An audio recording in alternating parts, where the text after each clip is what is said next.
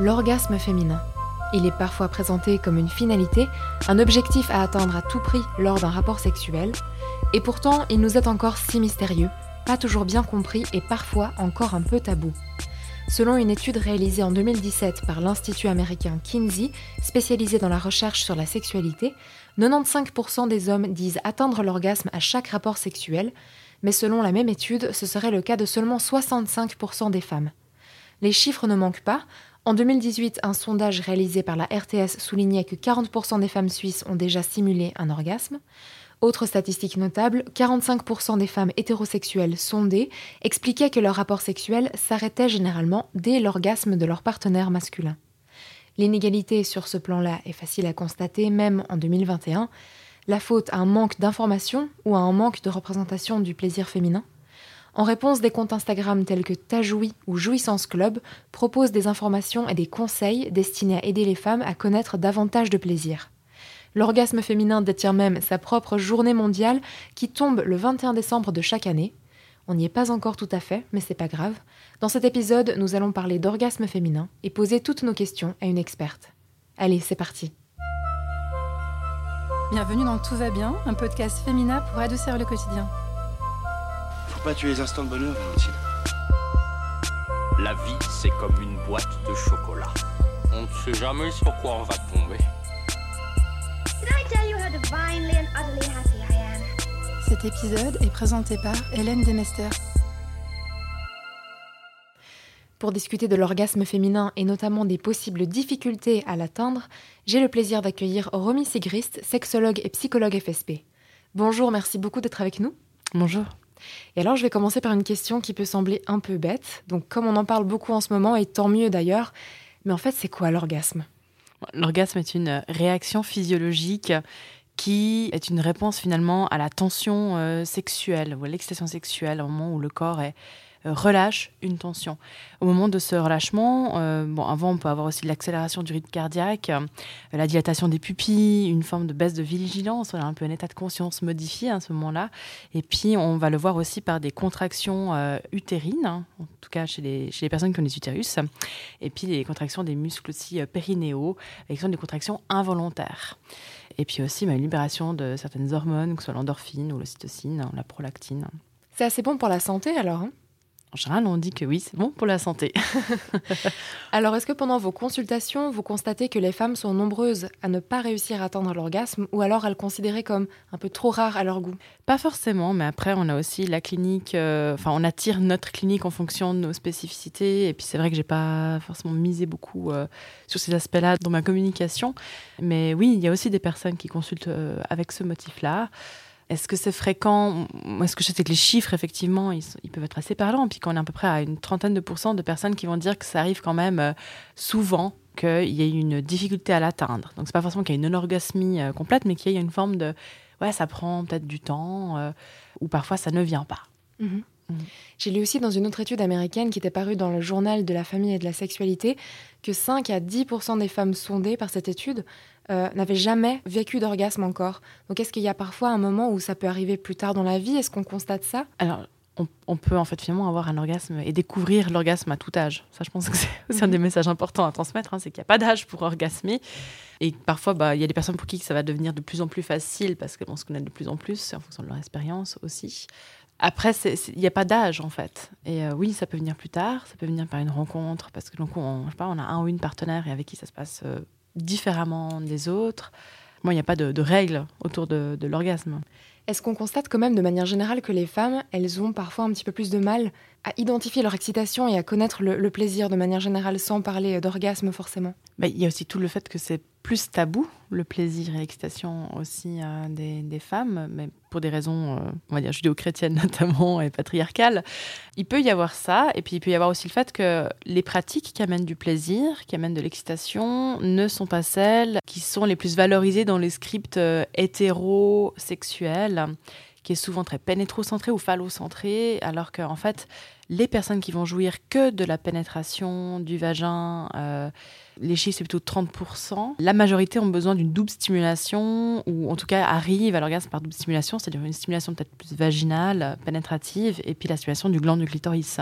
Parce qu'après, je pense que ça dépend aussi énormément de la physiologie des personnes. Donc, euh, les vulves ne sont pas toutes pareilles, les vagins non plus, les clitoris non plus. Et il se peut aussi qu'il y ait des personnes pour qui, lors de la pénétration, finalement, le, le, gland du clitoris est plus grand aussi que chez d'autres personnes, et donc il va être plus facilement stimulé par le pubis de, du ou de la partenaire que par pénétration, mais il y a en fait quand même cette stimulation-là, sauf qu'elle n'est pas euh, actée consciemment. Du coup, oui, il y a une difficulté à pouvoir se le représenter, mais en fait plutôt à pouvoir le revendiquer, je dirais, parce que justement, ben, ce qui est valorisé n'est pas forcément les pratiques qui vont amener le plus de plaisir euh, pour des corps euh, femelles. Là, vous avez touché à plusieurs choses qui sont vraiment essentielles. Donc, le manque de représentation aussi du plaisir féminin dans, certaines des formes qui peuvent plus convenir à beaucoup de femmes. Hein. Et vous touchez aussi au fait qu'il est très important de connaître son propre corps, d'avoir des informations appropriées. Euh, est-ce qu'aujourd'hui, les femmes manquent encore d'informations malgré le fait qu'il y ait quand même des progrès, on, dirait en 2021, est-ce qu'on manque encore d'infos, de conseils, de choses vraiment très pratiques et très ouvertes sur le sujet qui pourraient aider les femmes à mieux se connaître? Là, ça va dépendre aussi des générations des personnes. Hein. Parce qu'effectivement, les, les, jeunes personnes ont pas mal de sources d'informations et souvent quand même de très bonne qualité. Sur Instagram, il y a énormément de comptes qui vont partager des planches anatomiques, qui vont parler du plaisir, de l'excitation, des relations, et donc vraiment parler de tout ce qui peut arriver, les fruits.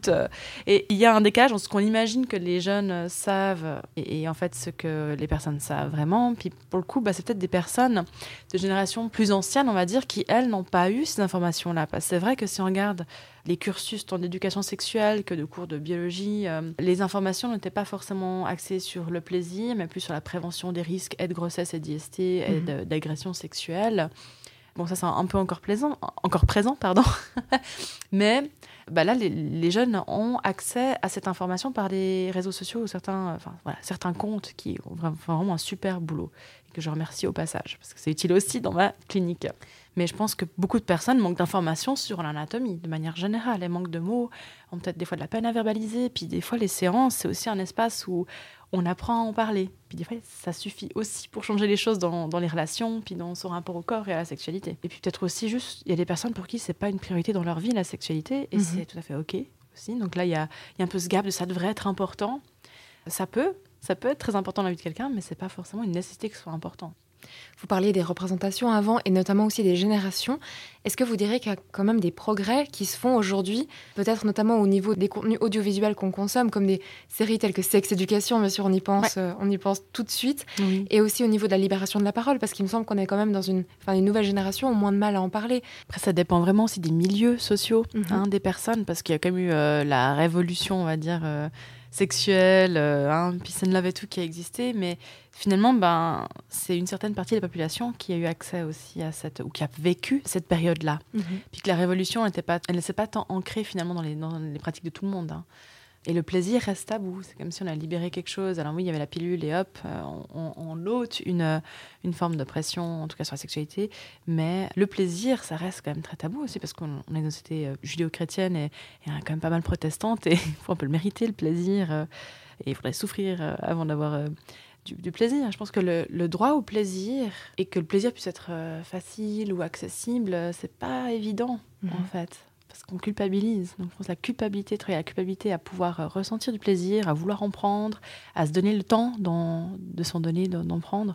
Bah ça, euh, c'est une des choses sur lesquelles on, peut travailler, mais que ce soit un plaisir qui soit aussi ancré dans le corps, parce que là, des fois, on va souvent euh, activer nos, circuits de dopaminergiques de par le scrolling sur les, écrans, de par la consommation mais, voilà, essayer de reconnecter à un plaisir du corps, qui est des fois un plaisir anticapitaliste aussi parfois, qui, ne coûte pas grand-chose avec nos mains, avec notre temps, mais ça coûte parce que on ne travaille pas, donc ça coûte à la société, et c'est un privilège de pouvoir s'octroyer, mais il y a une piste aussi là de comment est-ce qu'on pourrait avoir plus de disponibilité pour être présente et présent à nos corps et au plaisir alors ça, ça nous mène aux facteurs psychologiques qui peuvent parfois expliquer les difficultés potentielles, notamment pour les femmes, à trouver le plaisir, à atteindre l'orgasme.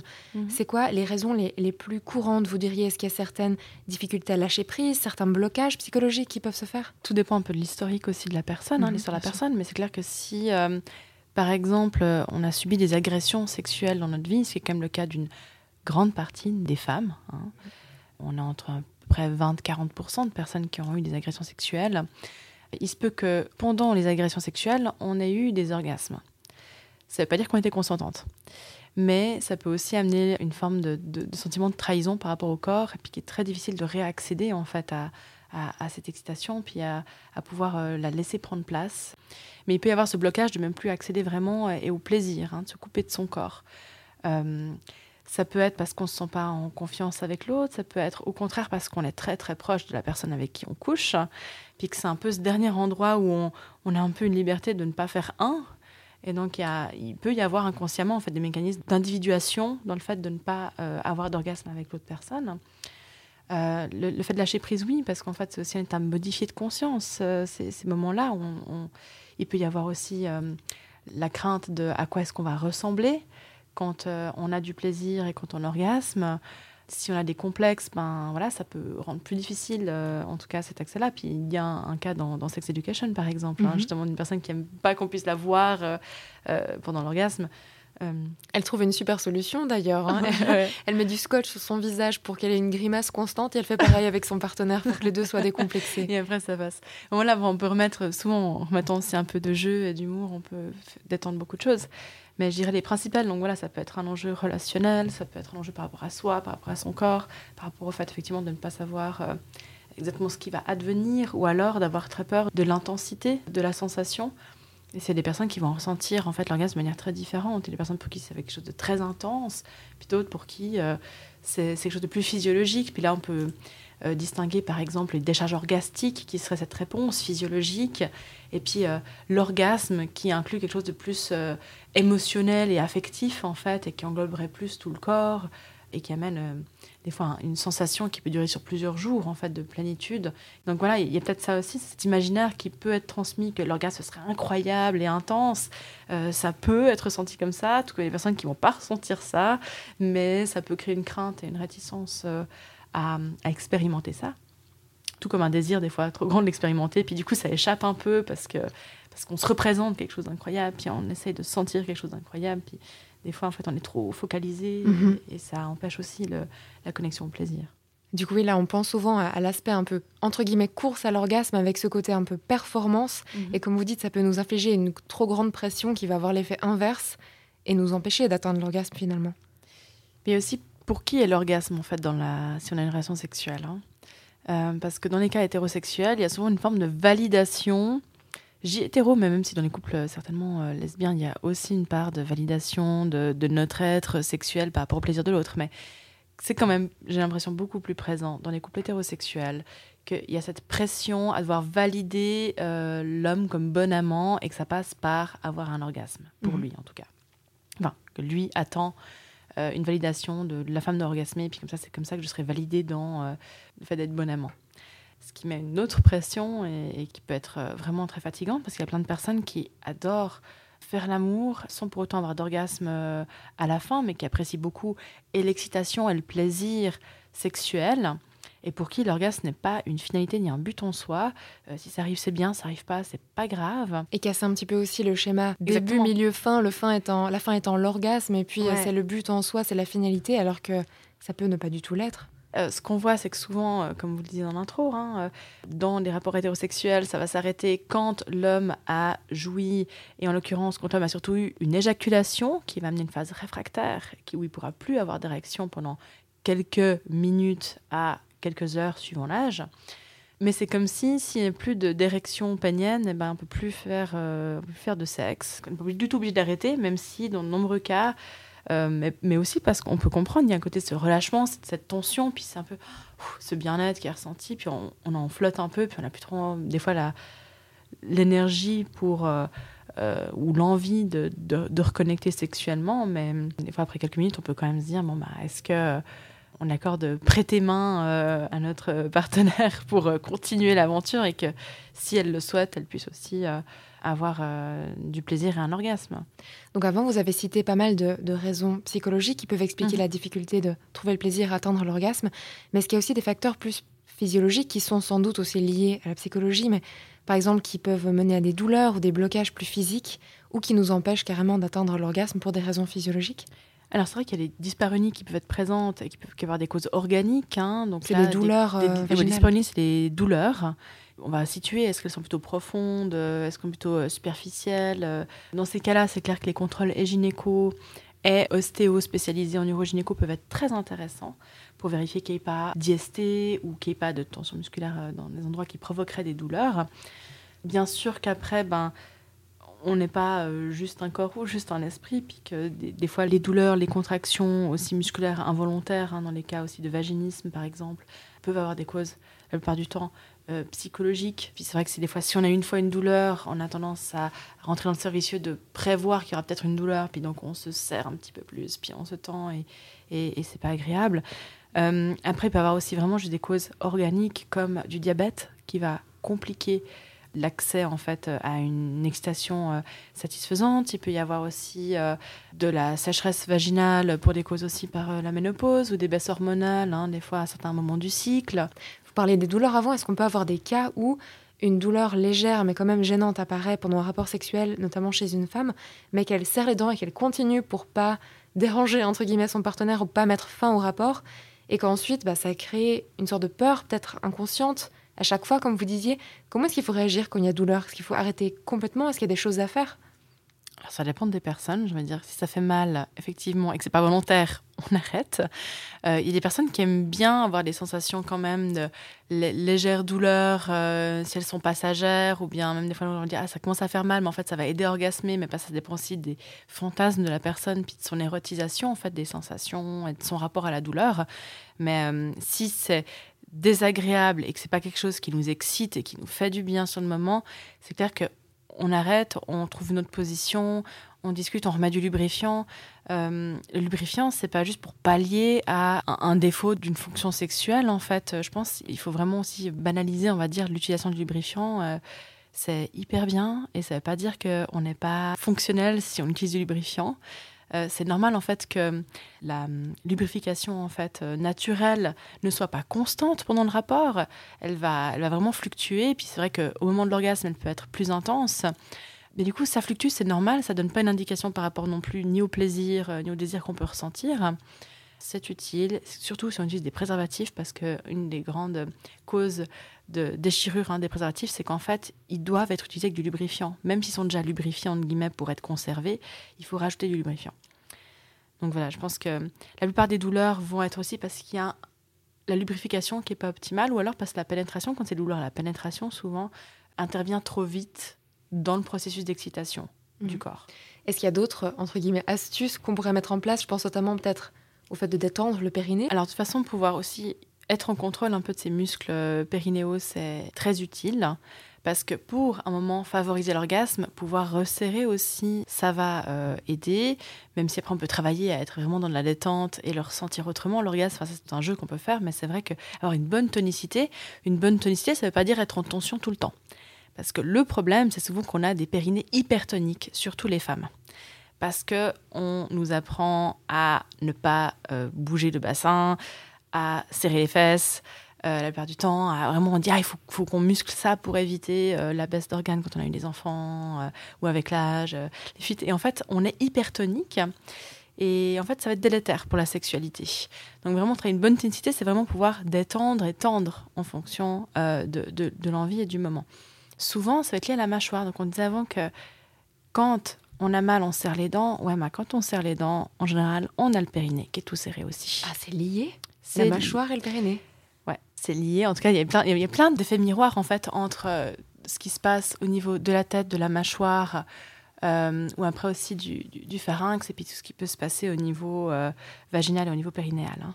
C'est assez beau à voir dans la ressemblance déjà des fois visuelle de certains des organes, et puis vraiment juste que très souvent, si on a la mâchoire serrée, on prend conscience de comment sont nos fesses ou autour de notre anus, ben, c'est aussi serré. Et ça, c'est des exercices qu'on peut faire euh, dans la journée. On dit prenez des respirations, pensez à respirer par le ventre, oui. Et j'ai envie de dire pensez à respirer par l'anus aussi. Un peu cette idée, mais de vraiment euh, détendre aussi cette zone-là qui est souvent hyper tendue.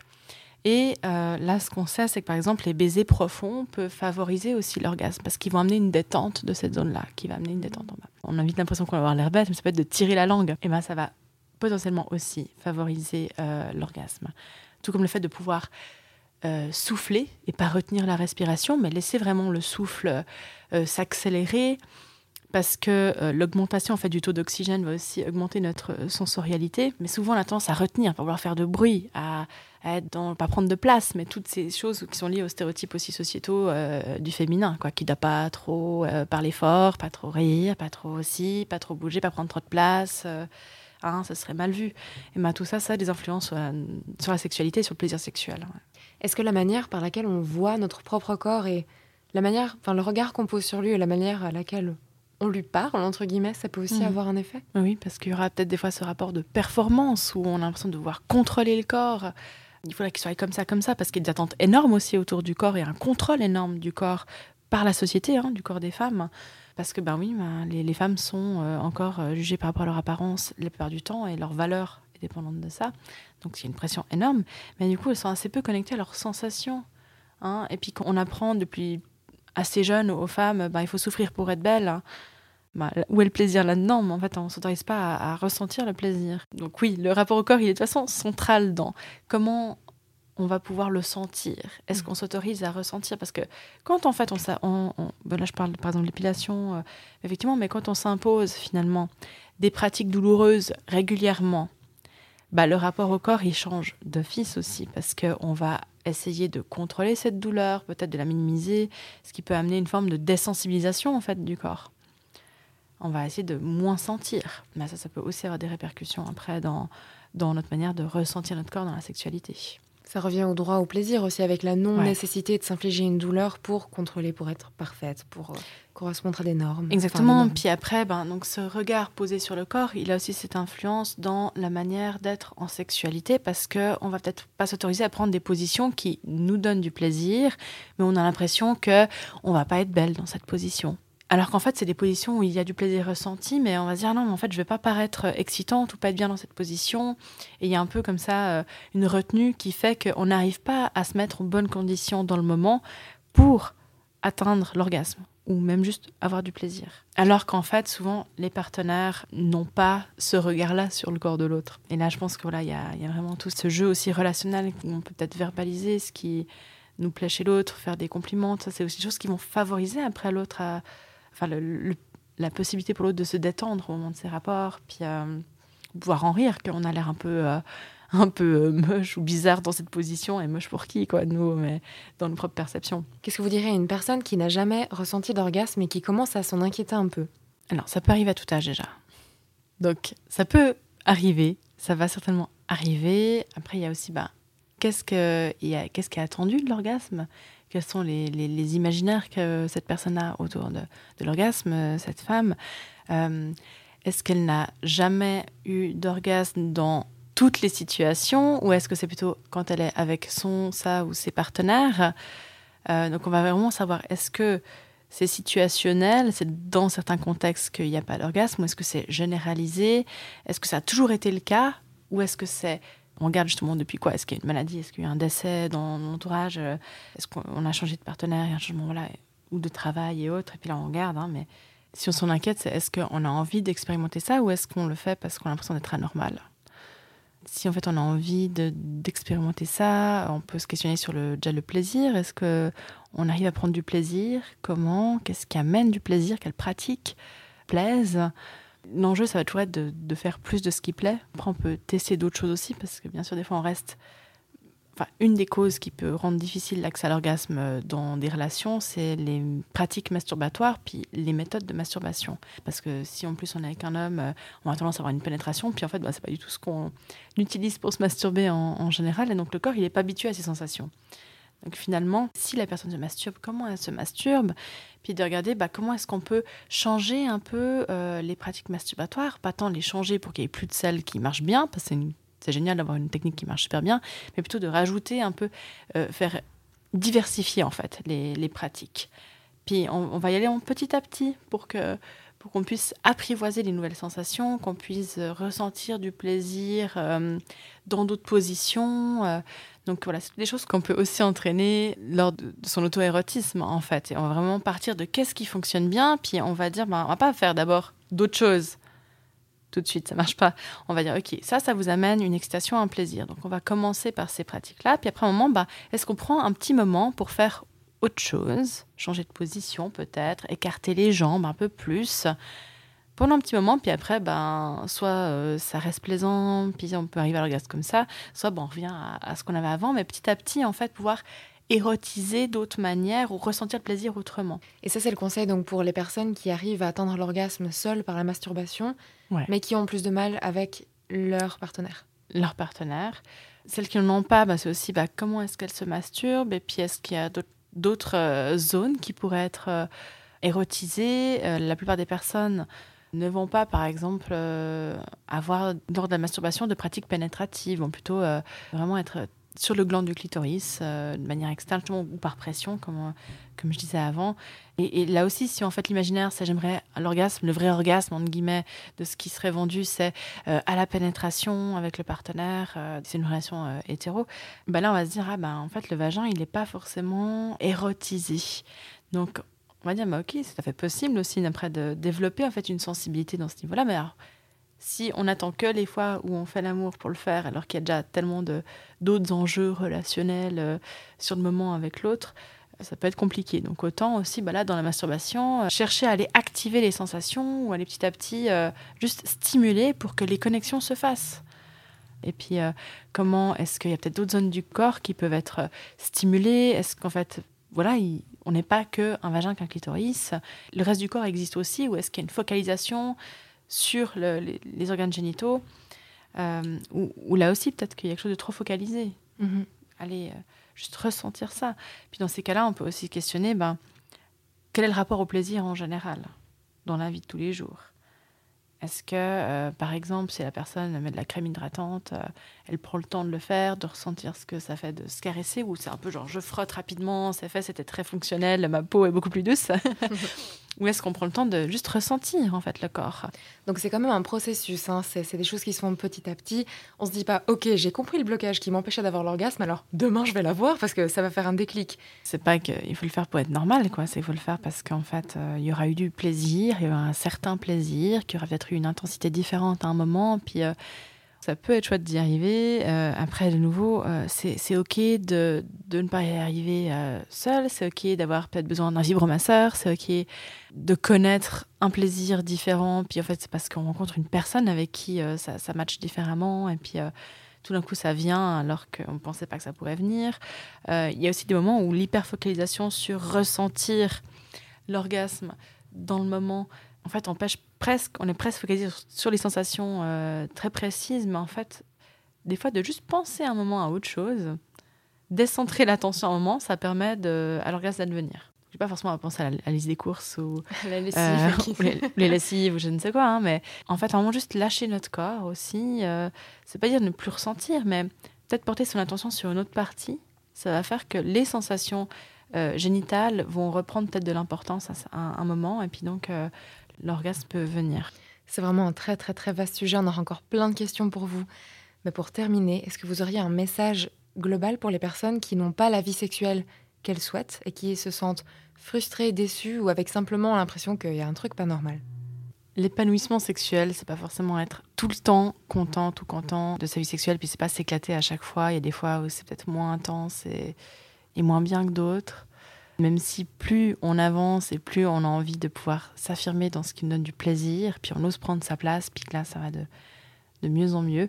Après, si on est avec des personnes qui ne donnent n'ouvrent pas cet espace où on pourrait amener ce qui nous fait du plaisir, ce qui nous en amène, et qu'on ne se sent pas entendu euh, dans nos envies, nos besoins, euh, se dire aussi qu'on est légitime d'aimer certaines pratiques, de ne pas aimer d'autres pratiques, et que c'est OK, et qu'après, c'est trouver des personnes avec qui euh, on apprécie euh, plus ou moins les mêmes choses, et que si possible, de plus de mêmes choses euh, que moins. Il n'y a pas de normalité en matière de, de, sexualité et il y a une diversité incroyable. Merci beaucoup Romy pour toutes vos réponses et pour votre présence aujourd'hui. Merci à vous. Et merci à toutes nos auditrices et auditeurs pour votre écoute. On espère que cet épisode aura pu vous aider, vous apporter des clés de compréhension au sujet de l'orgasme et du plaisir. On se retrouve tout bientôt dans un nouvel épisode de Tout va bien. D'ici là, surtout, prenez soin de vous.